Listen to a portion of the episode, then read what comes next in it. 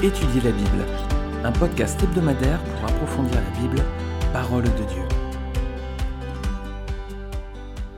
Bonjour à tous, nouvel épisode cette semaine d'Étudier la Bible.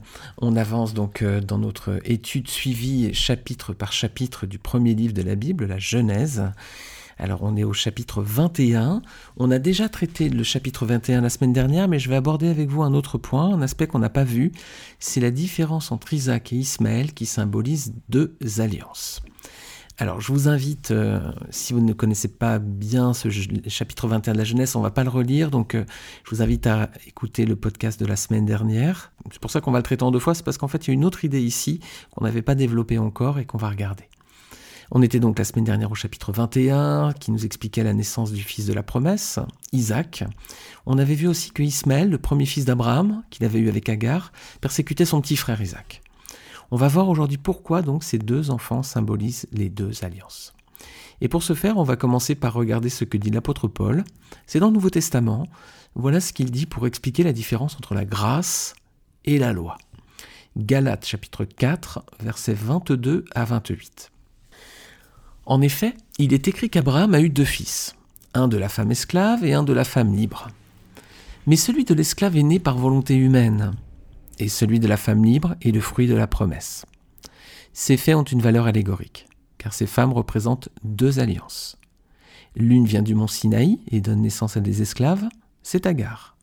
En effet, Agar c'est le mont Sinaï en Arabie, et elle correspond à la Jérusalem actuelle qui vit dans l'esclavage avec ses enfants. Mais la Jérusalem d'en haut est libre, c'est elle qui est notre mère. De fait, il est écrit Réjouis-toi, stérile, toi qui n'as pas eu d'enfant. Éclate de joie et pousse des cris de triomphe, toi qui n'as pas connu les douleurs de l'accouchement. En effet, les enfants de la femme délaissée seront plus nombreux que ceux de la femme mariée. Donc alors, ici clairement dans ce passage, on voit que ces femmes représentent en fait deux alliances. Alors je vais vous mettre un dessin. Alors, si vous êtes en train de d'écouter ce podcast sur le site étudierlabible.fr, donc il est dans la page, hein, juste en dessous. Et en revanche, si vous êtes en train d'écouter sur une plateforme de podcast comme SoundCloud, Apple Podcast ou Deezer ou Spotify, je vous mets un lien, vous allez pouvoir cliquer et retomber sur la page du site où cette, euh, ce dessin un peu explicatif, cette, cette infographie, entre guillemets, bah, représente bien la différence entre la loi et la grâce selon Galates 4, versets 22 à 28. Alors d'un côté, on a Agar. Agar symbolise la loi, qui nous place sous l'esclavage, qui nous conduit à la mort. Sarah, quant à elle, elle représente la grâce. La grâce, c'est la liberté, et ça nous conduit à la vie. Et Jean 1,17 nous dit en effet la loi nous a donné été donnée à travers Moïse, mais la grâce et la vérité sont venues à travers Jésus-Christ. Donc ces femmes représentent deux alliances. Celle avec le peuple d'Israël, c'est Agar, donc elle est caractérisée par la loi. En revanche, celle avec ceux qui confessent Christ, bah c'est Sarah, elle est caractérisée par la grâce. D'une certaine façon, Agar symbolise la loi, Sarah symbolise l'Église. C'est ce que dit le commentateur Matthew Henry, si vous le connaissez, c'est un, grand commentateur de, la Bible, hein, qui vivait euh, il y a quelques années, il y a quelques siècles à présent, mais il est toujours, il est toujours pertinent dans ses, dans ses analyses. Et donc il disait d'une certaine façon, Agar symbolise la loi et Sarah symbolise l'Église. Alors en Christ, en effet, nous sommes, euh, nous chrétiens, hein, les enfants de la femme libre. Regardez les versets suivants du même chapitre, Galates chapitre 4, verset 29 jusqu'au verset premier verset du chapitre 5. Donc il y a trois versets en fait. Hein. Galates 4, verset 29, 30, 31, et puis ensuite on poursuit Galates 5, verset 1. Nous, frères et sœurs, comme Isaac, nous sommes les enfants de la promesse. Le Fils né par volonté humaine persécutait alors celui qui était né grâce à l'Esprit, et il en va de même maintenant encore. Mais que dit l'Écriture? Chasse l'esclave et son fils, car le fils de l'esclave n'héritera pas avec le fils de la femme libre. Ainsi, frères et sœurs, nous ne sommes pas les enfants de l'esclave, mais de la femme libre. C'est pour la liberté que Christ nous a affranchis. Tenez donc ferme dans cette liberté et ne vous placez pas de nouveau sous la contrainte d'un esclavage. Alors en tant que chrétien, sous quelle alliance on se trouve? Bah, Sous la grâce, hein, bien sûr, et donc quelles sont les conséquences? Bah, Verset 31, nous sommes libres. C'est pour ça qu'au verset 29, Paul reprend l'image d'Ismaël qui persécutait Isaac. Alors qu'est-ce que ça signifie? Bah, L'image de la persécution, c'est que la chair s'oppose à l'esprit, en fait. Hein. On lutte quotidiennement contre nature pécheresse. Hein. C'est une persécution quotidienne contre nous-mêmes, en quelque sorte. Hein. Romains 7, verset 14-19, Paul toujours nous dit Nous savons en effet que la loi est spirituelle. Mais moi, je suis marqué par ma nature, vendue au péché. Je ne comprends pas ce que je fais. Je ne fais pas ce que je veux et je fais ce que je déteste. Or, si je fais ce que je ne veux pas, je reconnais par là que la loi est bonne. En réalité, ce n'est plus moi qui agis ainsi, mais le péché qui habite en moi. En effet, je sais que le bien n'habite pas en moi, c'est-à-dire dans ma nature propre. J'ai la volonté de faire le bien, mais je ne parviens pas à l'accomplir. En effet, je ne fais pas le bien que je veux, mais je fais au contraire le mal que je ne veux pas. Verset 30, donc les amis, qu'est-ce qu'on doit faire? Bah, Se débarrasser du péché, hein, le chasser loin de nous, voilà ce qu'il faut en retenir. Hein. C'est l'image d'Agar finalement. Hein. Vous vous rappelez, l'Agar, elle était chassée au désert. Hein. Alors ça nous semblait dur, on avait l'impression que Sarah, elle était dure avec elle. Mais c'est la raison aussi pour laquelle Dieu a laissé faire. Hein. Parce que c'est une image pour nous, on doit chasser le péché loin de nos vies.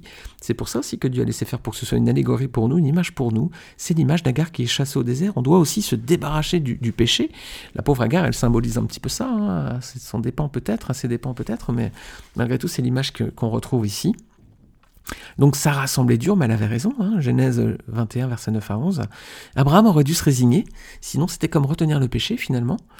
Et euh, je me rappelle qu'au début de mon mariage, j'étais tout jeune converti, j'avais encore de mauvaises pratiques, des choses que je faisais avant et j'avais pas encore tout compris, euh, notamment sur le plan spirituel. Donc mon épouse m'avait m'avait invité, m'avait conduit, m'avait fait comprendre hein, que je devais arrêter ces choses que je faisais auparavant. Maintenant, j'étais chrétien et il fallait que j'abandonne des pratiques qui n'étaient plus bonnes. Alors Galates 5 verset 1, on va relire ce verset, c'est pour la liberté que Christ nous a affranchis, tenons donc ferme Tenez donc ferme dans cette liberté ne vous placez pas de nouveau sous la contrainte d'un esclavage. Bah, si nous on est maintenant à Christ, on ne doit pas revenir à ce qui nous dominait autrefois. Si Christ nous a affranchis, on doit se débarrasser de ce qui pourrait encore nous dominer aujourd'hui. Hein. Euh, voilà, c'est les versets suivants aussi dans Galates 5, versets 2 à 6. On n'a plus besoin de se placer sous les pratiques liées à la loi. Hein, c'est la circoncision qui est évoquée ici. Mais la loi, c'est fini.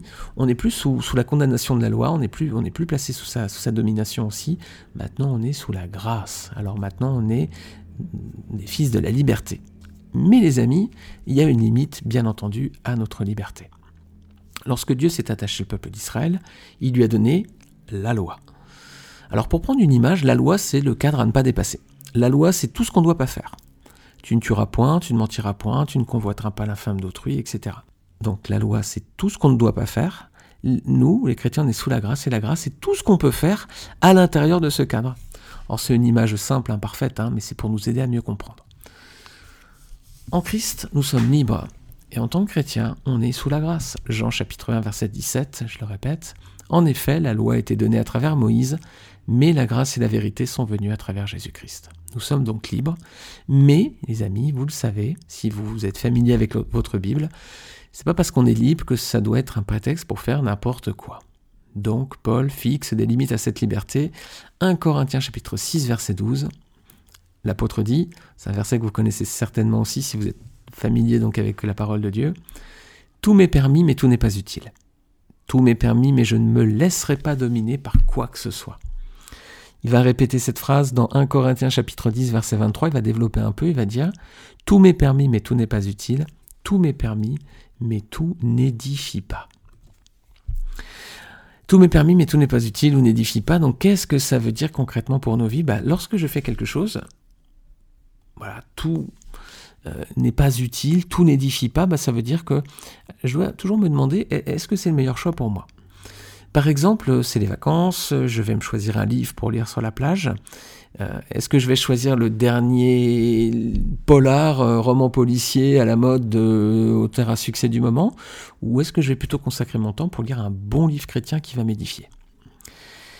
Pareil pour nos programmes à la télévision sur nos écrans. Est-ce que ça ne va pas me souiller si je regarde ce programme télé dans lequel il y a des choses déplacées? Est-ce que c'est quelque chose qui est bon pour moi? Tout n'est pas utile, tout n'édifie pas, tout, m'est permis. Hein. Je peux lire ce roman, je peux regarder ce film, mais est-ce que ça va franchement m'édifier Si c'est pas sûr, il vaut peut-être mieux euh, faire autre chose. Hein? Est-ce que cela n'est pas une occasion de chute pour les autres, par exemple, lorsque je fais quelque chose? Par exemple, ma tenue vestimentaire, euh, est-ce que je sais pas, un décolleté ou une tenue un peu trop légère Est-ce que c'est pas une occasion de chute pour les autres? Donc, ça m'est permis, mais est-ce que c'est utile? Est-ce que ça va édifier? Ben, Il faut vraiment qu'on se pose la question. Hein. Alors, il y avait aussi, au-delà de l'utilité de l'édification, il y avait aussi cette notion dans le verset qu'on vient de lire dans un Corinthien. Je ne me laisserai pas dominer par quoi que ce soit, disait Paul. On doit aussi se poser la question quand je prends une décision, quand je fais quelque chose, est-ce que ça va pas me tenir en esclavage? Cigarette, l'alcool, etc. Alors ça c'est plutôt facile comme image, mais l'apôtre Paul dit je ne me laisserai pas dominer par quoi que ce soit, il n'y a rien dans son esprit qui doit nous rendre esclaves de nouveau. Si on est libéré de l'esclavage du péché, on ne doit pas revenir sous des addictions, des choses qui nous tiendraient prisonniers. Alors ça peut être la cigarette, l'alcool, ça c'est simple, mais ça peut être aussi la musique. Je sais que quand j'étais jeune, j'en écoutais tout le temps, toute la journée, j'étais vraiment accro à la musique. Pour d'autres, ça va être les jeux vidéo, qui va peut-être entraîner une rupture sociale, par exemple. Pour d'autres, ça peut être le shopping. Eh oui, euh, on peut se laisser dominer par le shopping. Hein. Il, y a, des personnes qui font des achats compulsifs en cas de stress. Ils, vont s'acheter des choses parce que ça les détend, ça les déstresse. Il y a un fonctionnement euh, comme ça cérébral qui est assez étonnant, mais il y a des personnes qui sont un petit peu, euh, qui ont ce comportement-là. Donc, est-ce qu'on n'est pas esclave de ces choses-là aussi? Hein? Ça, c'est à chacun de répondre en son âme et conscience. Hein. Je ne suis pas dans le cœur de chacun et loin de moi l'idée de juger, mais voilà, est-ce qu'il y a quelque chose dans mon comportement, dans mes habitudes qui me tient en esclavage, hein, qui me retient prisonnier, qui me retient captif? Donc si je suis à Jésus-Christ, tout m'est permis à présent, mais tout ne m'est pas utile et tout n'édifie pas. Et je ne veux pas, là encore comme Paul, on, ne doit pas retomber en esclavage sous la contrainte de quelque chose. Alors est-ce qu'on a bien, mes amis, le contrôle sur toutes les choses de nos vies? Est-ce qu'on est bien, est-ce qu'on réussit bien à ne pas avoir de dépendance? Euh, voilà, euh, le café pour certains est une dépendance, le chocolat pour d'autres, les sucres rapides pour certains, pour d'autres, voilà. Alors qu'est-ce qui peut encore nous tenir prisonniers? Qu'est-ce qui nous rend encore, qu'est-ce qui nous retiendrait encore? Qu'est-ce qui nous placerait encore ou nous, nous, placerait oui dans cette descendance d'Agar, hein, cette généalogie d'Agar, nous sommes les fils de la promesse, hein, nous sommes l'Église, nous sommes les chrétiens, donc nous sommes sous la, grâce. Hein.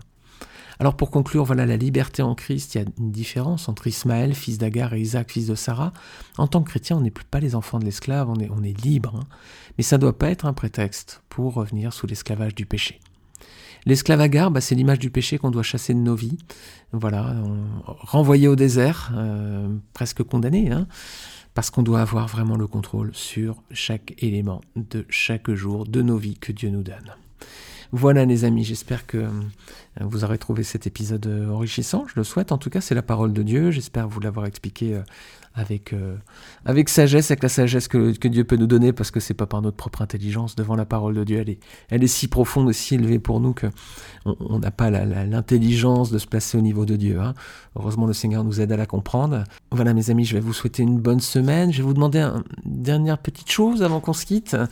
Si vous écoutez ce podcast sur une plateforme de podcast de type Apple Podcast, iTunes, bah, ce serait très sympa de laisser une petite note et un commentaire. Ça me permet de voir si vous appréciez ces épisodes. Euh, c'est encourageant toujours aussi de lire euh, des, messages un peu positifs. Alors si vous l'appréciez, n'hésitez pas. Si vous souhaitez aussi, vous pouvez le partager autour de vous. Si vous pensez que c'est bon pour vos, les frères et sœurs de votre église, vous pouvez en faire un petit peu la, la promotion sur vos réseaux sociaux.